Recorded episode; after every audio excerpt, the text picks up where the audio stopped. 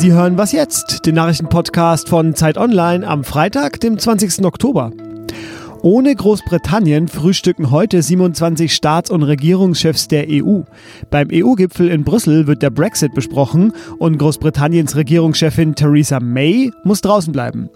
Erst will die EU von Großbritannien wissen, welche Rechte künftig EU-Bürger im Königreich haben und natürlich geht es auch ums Geld. Wie viel von der großen Rechnung, die am Ende bis zu 100 Milliarden Euro betragen könnte, soll London zahlen? Ist das geklärt? Will die EU weiter mit Großbritannien verhandeln? In Nürnberg beginnt die letzte Phase im Mordprozess gegen einen rechtsextremen Reichsbürger. Der Fall hatte deswegen für Aufsehen gesorgt, weil Wolfgang P. im Oktober 2016 im fränkischen Georgesgmünd einen SEK-Beamten erschossen und zwei weitere verletzt hatte. Die Staatsanwaltschaft wirft ihm vor, er habe so viele Polizisten wie möglich töten wollen. Die Verteidigung hingegen will ihren Mandanten nur wegen Totschlags verurteilen lassen. Heute hält sie ihr Plädoyer und am Montag soll dann das Urteil fallen. Redaktionsschluss für diesen Podcast ist 5 Uhr. Mein Name ist Fabian Scheler und ich wünsche Ihnen einen wunderschönen Freitag. In dieser Woche haben viele Frauen und auch vereinzelt Männer unter dem Hashtag MeToo Alltagssexismus öffentlich gemacht und nun wird darüber diskutiert. Gleich rede ich über Sexismus im Job, doch zunächst begrüße ich äh, Lisa Kaspari bei mir, Politikredakteurin bei Zeit Online. Hallo Lisa. Hallo. Lisa, du verfolgst die Ereignisse in Katalonien. Äh, ich will das hin und her noch mal kurz aufrollen. Also am Donnerstag lief das zweite Ultimatum der spanischen Regierung an die Katalanen aus. Die sollten erklären, dass sie die verfassungsgemäße Ordnung respektieren, taten sie aber nicht. Die spanische Regierung will nun am Samstag Paragraph 155 anwenden und die katalonische Regierung absetzen und Katalonien zwangsverwalten. Carles Puigdemont, der Premierminister aus Katalonien oder der katalanische Regierungschef, hat angekündigt, in diesem Fall sofort eine Unabhängigkeit zu erklären. Was wird passieren?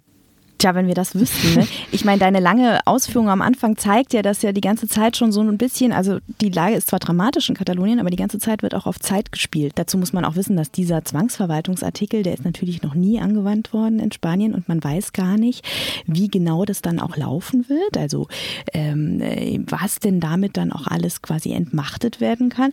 Aber das sind alles Dinge, wo auch die spanischen Politikwissenschaftler momentan tief in den Büchern sind, weil eben dieser Artikel noch nie angewandt wurde. Und äh, die Zentralregierung in Madrid, und das ist der zweite Punkt, schon auch ein Interesse daran hat, die Situation nicht allzu sehr eskalieren zu lassen. Es gibt sogar polit politische Kommentatoren in Spanien, die sagen, Madrid will eigentlich gar nicht den Artikel 155 ziehen. Sie müssen das jetzt nur machen, um quasi Gesicht zu wahren.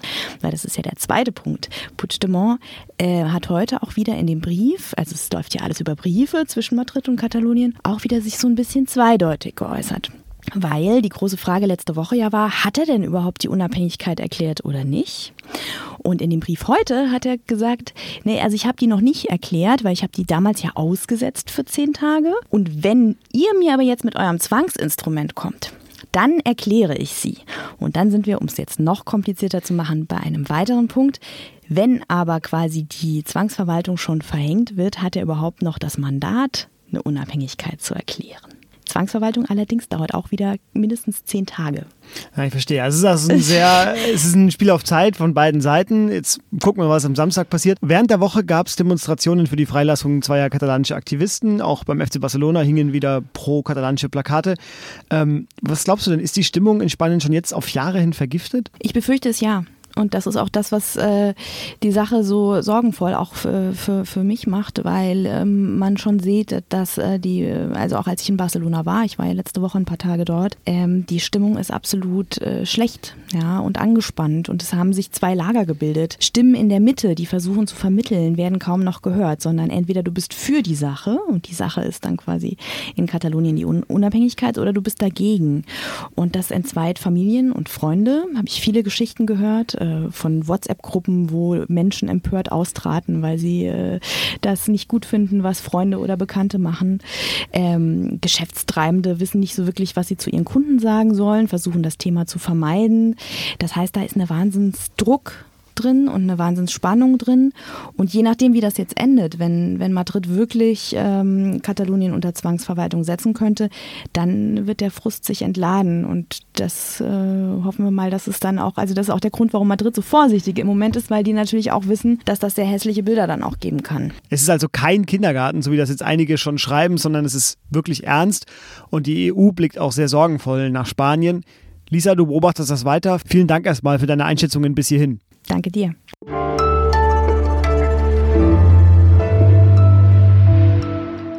Und sonst so? Ich bin über die Ergebnisse einer Langzeitstudie gestolpert. Fluginsekten sterben aus. Zwischen 1989 und 2016 ist die Population in Deutschland um 76 Prozent geschrumpft. Das ist ziemlich viel. Und es ist auch kein deutsches Phänomen, sagen die Forscher, sondern eines, das alle Länder in Mitteleuropa spüren würden. Das Bienensterben ist also real und auch Schmetterlinge sterben aus. Furchtbare Nachrichten, die allerdings in diesem Sommer nicht in meinem Garten zu spüren waren, denn so oft gestochen wurde ich noch nie.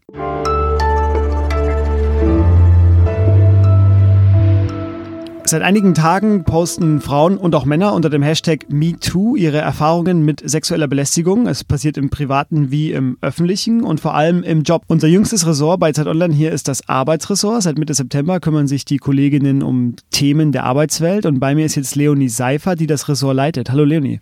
Hallo. Ihr habt seit eurem Start in mehreren Artikeln über Sexismus am Arbeitsplatz geschrieben. Sexismus heißt, einfach gesagt, jemand reduziert sein Gegenüber auf das Geschlecht und ein Artikel von euch hat das einfach mal aufgelistet. Ein sehr prägnanter Satz, der mir da in Erinnerung geblieben ist, ist, stören Sie denn Ihre Brüste eigentlich nicht beim Operieren? Ähm, es hat eine Ärztin euch geschickt als Beispiel für Sexismus am Arbeitsplatz. Erklär doch mal, warum sind Arbeitsplätze denn Orte, an denen Sexismus besonders vorkommt? Das Problem ist, dass es immer Machtspiele sind.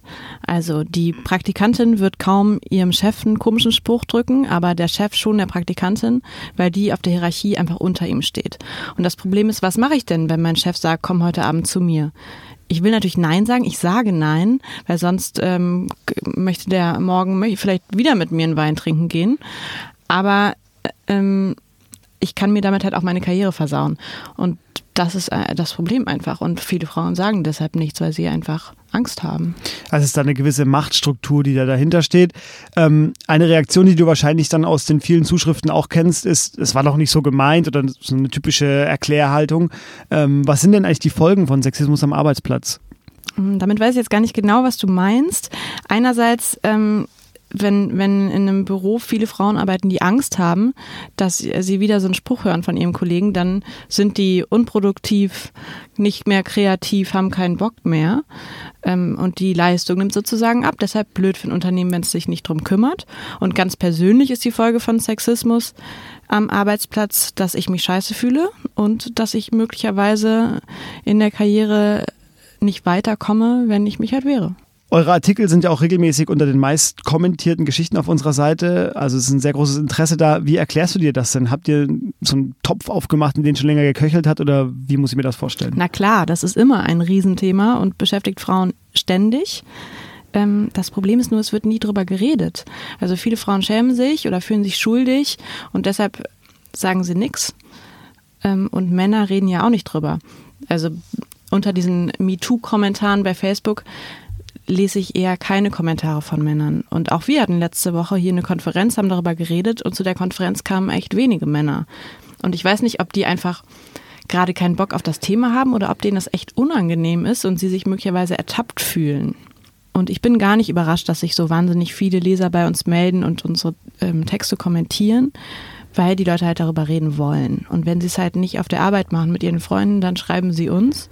Und die Frauen schreiben oft, dass sie dankbar sind, dass wir diese Texte machen und wollen halt erzählen, was ihnen passiert. Und die Männer wiederum, die schreiben unter die Kommentare, dass sie jetzt gar nicht mehr wissen, wie sie mit den Frauen umgehen sollen.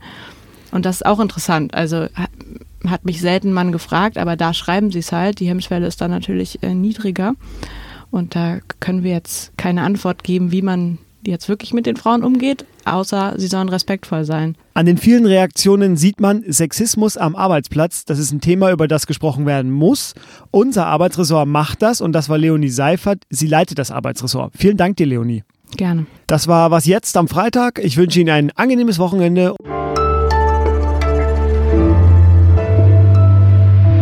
wenn du es nicht bist, ja, also das haben uns ja auch viele geschrieben, die, ähm, die sagen, sie sind halt öfter mal dabei, wenn sowas passiert. Und dann hält sie die Klappe. Und dann halten sie die Ja. Klappe.